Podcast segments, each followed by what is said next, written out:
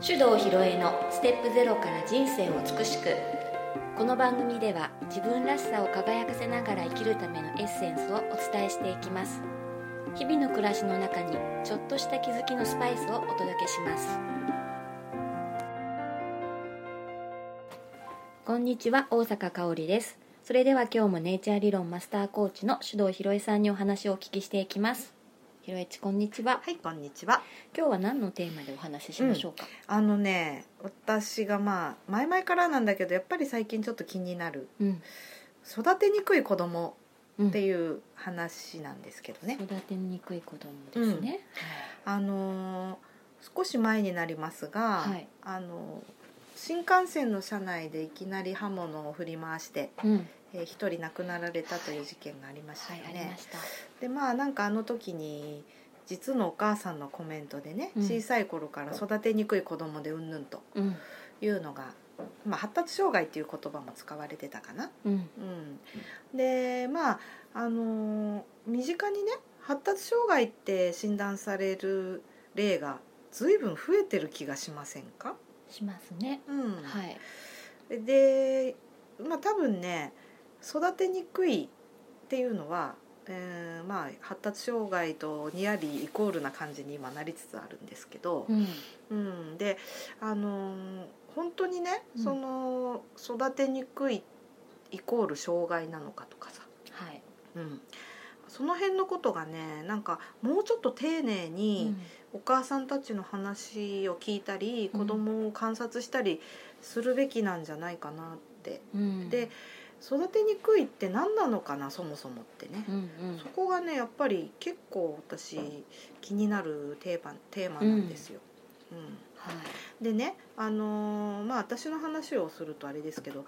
うちの息子は今高3ですけどね、はい3歳の時に「広汎性発達障害です」って言われてるんですよ、はいちゃはいんとね心療内科で検査も受けて、うんそしたらね何て言われたかっていうとねこの子は広汎性発達障害なので、はいえー小学校高学年になると学校の勉強にはついていけなくなりますようっんて言われたの、うんまあ、だから多分その特別支援学校とかうん学級とかはいになるでしょうと。いうふうに言われたのねう、んうんですごいショックでね、ででもたまたまね私の親友でうんと保育士なんだけどもその発達の程度がゆっくりなお子さんのまあ療育指導とかねお母さんの相談に乗るっていうのを、お仕事にしている友人がいて、うんでうちの息子が本当に生まれた時からよく知ってたの。うんうんでね「いやー絶対違うと思う」ってうんでまあそういう判定が出たのは確かにそうだけどでもさちょっと考えてみてよとうんあの、まあ、うちの息子のことタカちゃんって呼んでタカちゃんがね判定受けた前の日と京都でね何か変わったことがあると思うっ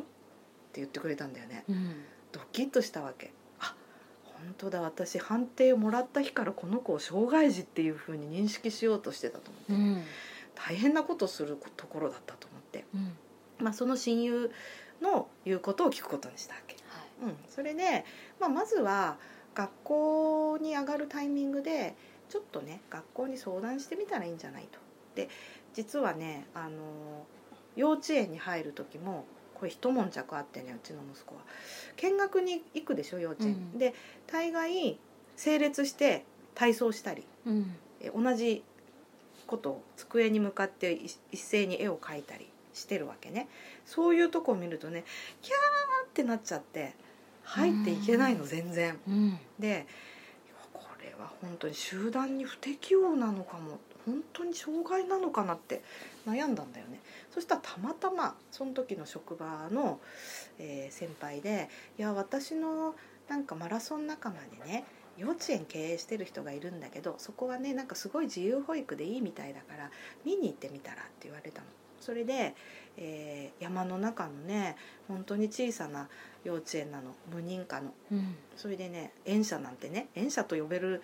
程度じゃないのよでっかいプレハブうん してあともう周りは舗装もされてない泥んこでね池があって柵もしてない池だよ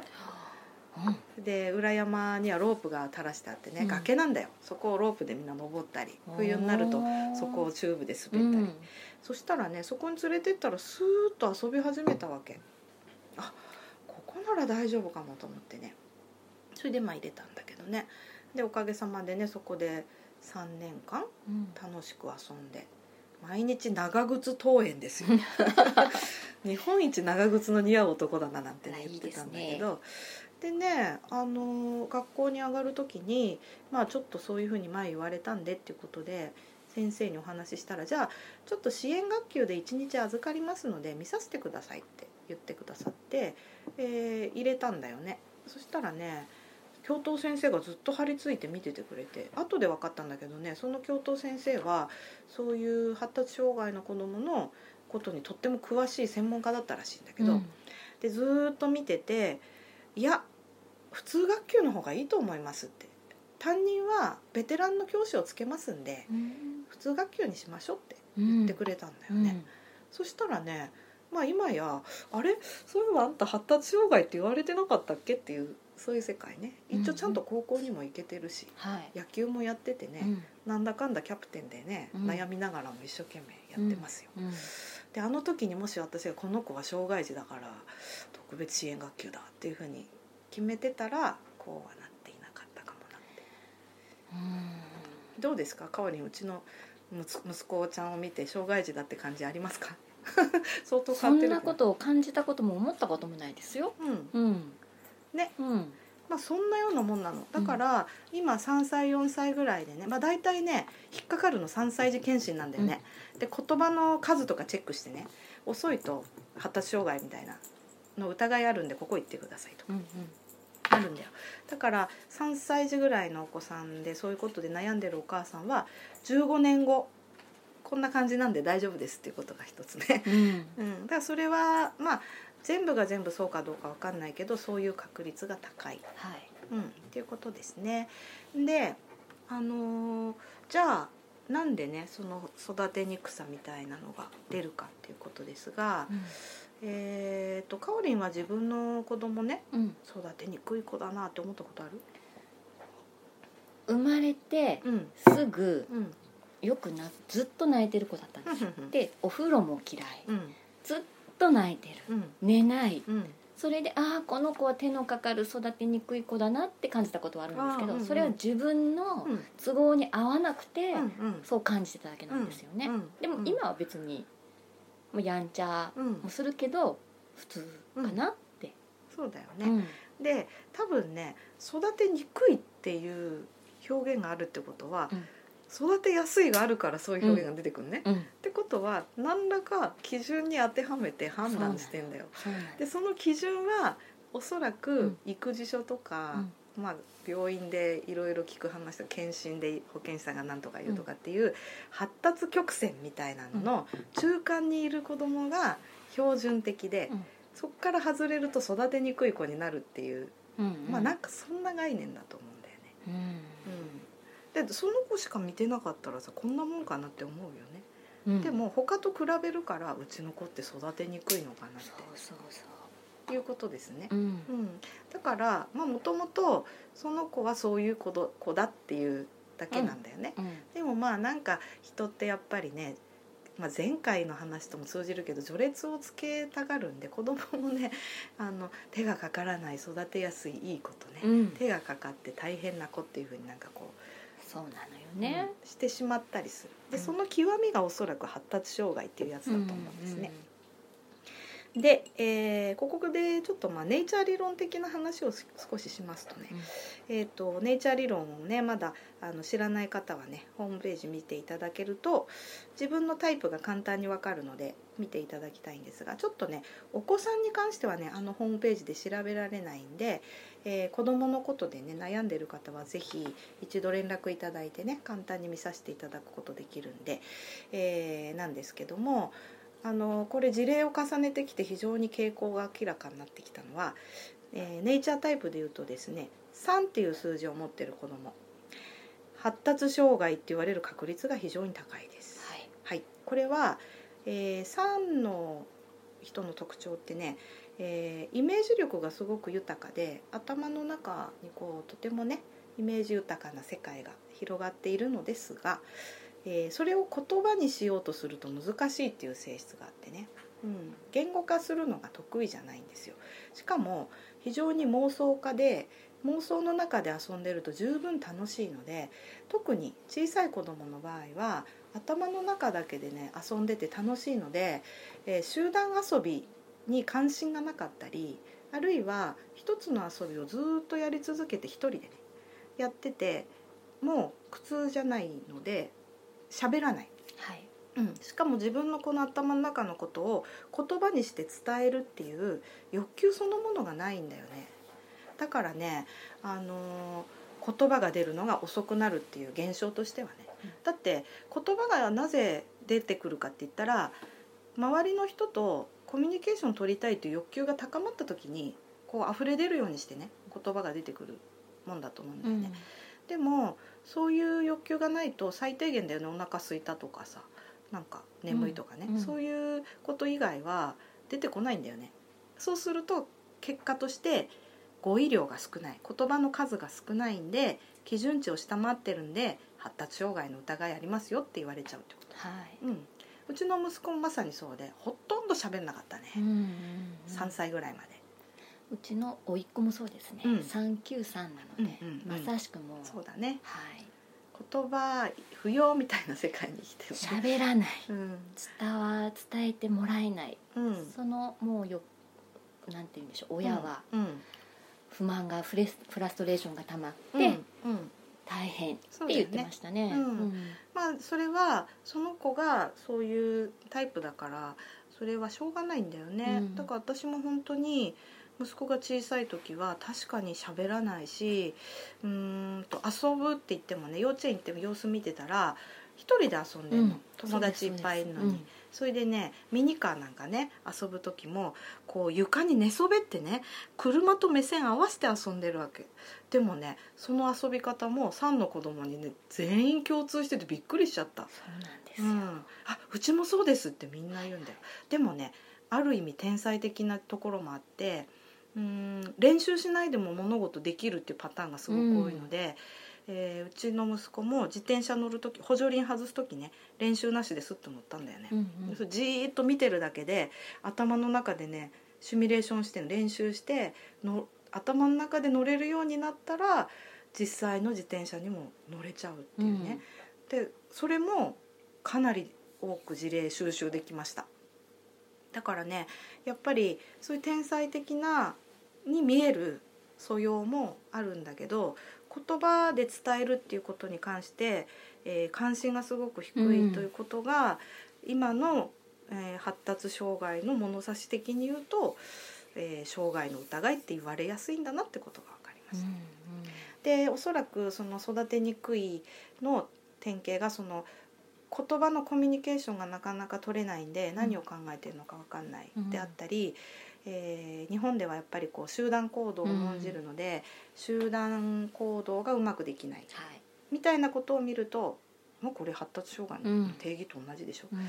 うんまあ、ただだからちょっと生年月日聞いて「あ大丈夫です」っていつも言うようにしてるんだよねうんこういうとこありますよねうんはいって、っていう感じ。うんもうこれはね本当に息子様々なんだけどうちの息子の例を話すと大概の人が「はあそうなんですね」ってうん安心してもらえるんだけどね、はいまあそれが一つねうんだからぜひねお子さんがちょっと育てにくいと思ってたら、うん言葉が遅いの場合はその可能性うんそれともう一つは4っていう数字持ってる人ねはいはい4の子供に最近分かってきた学習障害って言われる例がすごく多いわ。うーうんんこれは、えー、と学校の授業のスタイルにうん合わないのね、4の人教科書を見て先生の話を聞いて終わりでしょ、はいうんうんそれでは4の人は全く分かんないんだようん一緒にそばについてやってもらったりねその体で覚えるタイプだからその習得っていうのがねその聞いたり読んだりだけではできないのでちょっとやっぱりね普通の学校の授業スタイルだとついていけないというか同じにはできないんだよね周りのこと。うんうんうん、で結構その学習障害って言われちゃうパターン多いですね。うんでもねやり方を変えればできると思う4は、うん、とじ体験経験でものを覚えるので例えばね実験できるものとかだと分かるんだよね、うんうん実際にこう測ってみてとか味を見てみるとか、と例えば自分で掘ってみるとか、うんなんか体を動かして実体験で納得するとものすごいわかるわけうんだからそういう学習方法にねあの学校は対応してくれないでしょ、うん、全員一律にやるうのんで、だから、えーちょっと障害ありますねってなっちゃうね、うんまあそんな感じなのでえっ、とまあなんかほ周りの子と同じようにできてないなっていうのはその子の持ってる特徴がそうであるだけっていう可能性がすごく高いんで合ったやり方を、えーやってあげれば、まあ、ちゃんと伸びていきますねう。んうん、なのでねあの育てにくいっていうのは平均的なやり方に対応できない感じっていうことだと思うんう。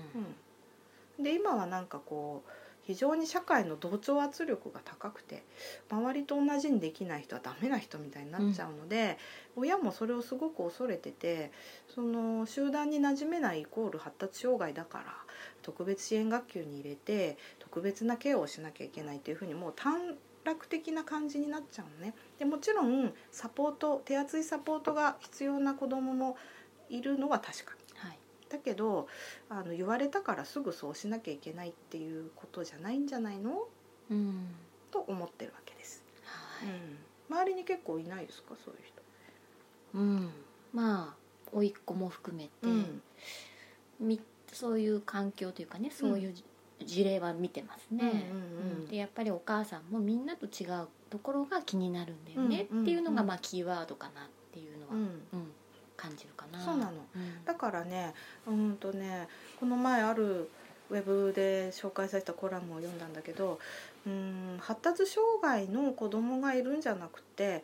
社会が障害を起こしてんだって書いてる人がいてね、うんまあ、これは素晴らしい表現と思ったの要は、えー、と多様性を受け入れられない社会の方に機能障害がうん あるのであって、そのちょっと狂っちゃった社会を維持するためにみんなと同調できない人を障害者っていうふうに分けることによって安定を保とうとしている仕組みじゃないか、うんうんそのために発達障害っていう言葉がいいように使われすぎているっていう指摘だったんだけど、うんうんすごく共感しました。はいうんまあ、前回もねその悪口陰口の話しましたけど、まあなんかそういうちょっとでも違うところを見つけてね排除しようっていうことなんだよね世の中的に。うんうんでその世の中に、えー合わせられない子供は、えーちょっと、えー障害で育てにくいってうんいうこと。うんなるほどね、うん私が、まあ、ちょっとテレビで見た情報だったんですけれども、デンマークだったかな、うん幼稚園がこうみんなでね同じことをするではなくて、うんうんはい、幼稚園に入りましたうん絵を描いてる子もいればおもちゃで遊んでる子もいれば、うんうんみんなが自分のやりたいことを自由にうんさせてるっていう幼稚園で、これを見た時にああすごくいいなっうんてうん思ったんですよね、はいこういうのがあったらいいのになーって私はうんこういう世の中だったらいいのになーって、うんうん、感じたんですけども思うよね。うんうんここからなんかねじゅうん子供が自分の得意なことを伸ばせていけたらちょっと違うのかなっていう。うんうんそうなのでまさにねうちの息子が通ってたその無認可の幼稚園なんだけどね、うんちょうど先日はがきが来て20周年うんなんですって、うおん、ーよく続いたなって思うんだけどうん無認可だからねうん補助金も交付金もなく親は高い月謝を払うんだけども、うんみんなでね力を合わせてお誕生日会にご飯作ったりとか、うん一緒にねお泊まり会をしたりとか、うんそういう感じでやってきたところなんだけどまさにそこがね朝来たらみんな好きなことするわけ、ああいいですね。うん帰るまで好きなことしてんのう、んで、えー喧嘩してても放置うん仲裁しない、うんうん、それで集まってなんかやるのはねみんなで同じことをするんじゃなくて園長先生が面白いことをしてくれるんでさあみんな集まれ今日は手品をやるぞってわーって集まってきてね、見るうんやりたい人って言ったらやららせるみたいな。ない。うん集まってお遊戯とかなしへえ集団行動ないの、そしたらね小学校行った時なんて言われたかあそこ の辺の子供ってさ小学校来たらさ本当に協調性なくて困るよねそうなんですよねそう言って言われちゃうんだよ ね。うっと思ったけどね、まあそんなようなことなんで、まあどっちかって言ったら、うんそのみんなが同じことを強要する世の中の方が狂ってるのであって、うんちょっとうちの子育てにくいなって思ったら、うんもうおめでとうございますと私は言いたいはい、エジソンの母になったね君はうん、ということですよ、そうですうんね。まあ、残念ながらねうちのこの天才くんはね大人のタイプに変わってね普通くんになっちゃったから ね超凡人 残念だでもそれだけちゃんとうん普通に、まあある意味普通にね、うんなってるっていうことですよね。そうでもあのね子供の頃の不思議ちゃんぶりが今となっては懐かしいようん、爬虫類にはまった時はねワニの水槽にへばりついて1時間もそのままなんだからそんなの見たらねうん大体この子おかしいってなるでしょ、うん私もちょっと思いかけてた、うんでもね今はあの方が良かった な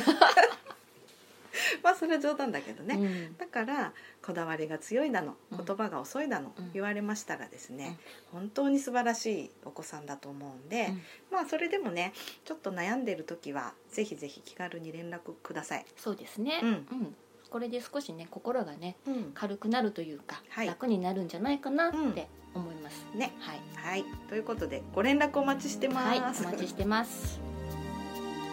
この番組では皆様からのご意見、ご質問を募集しております。宛先はメールアドレス info office 響き .com info officehibiki.com までです。たくさんのお便りお待ちしております。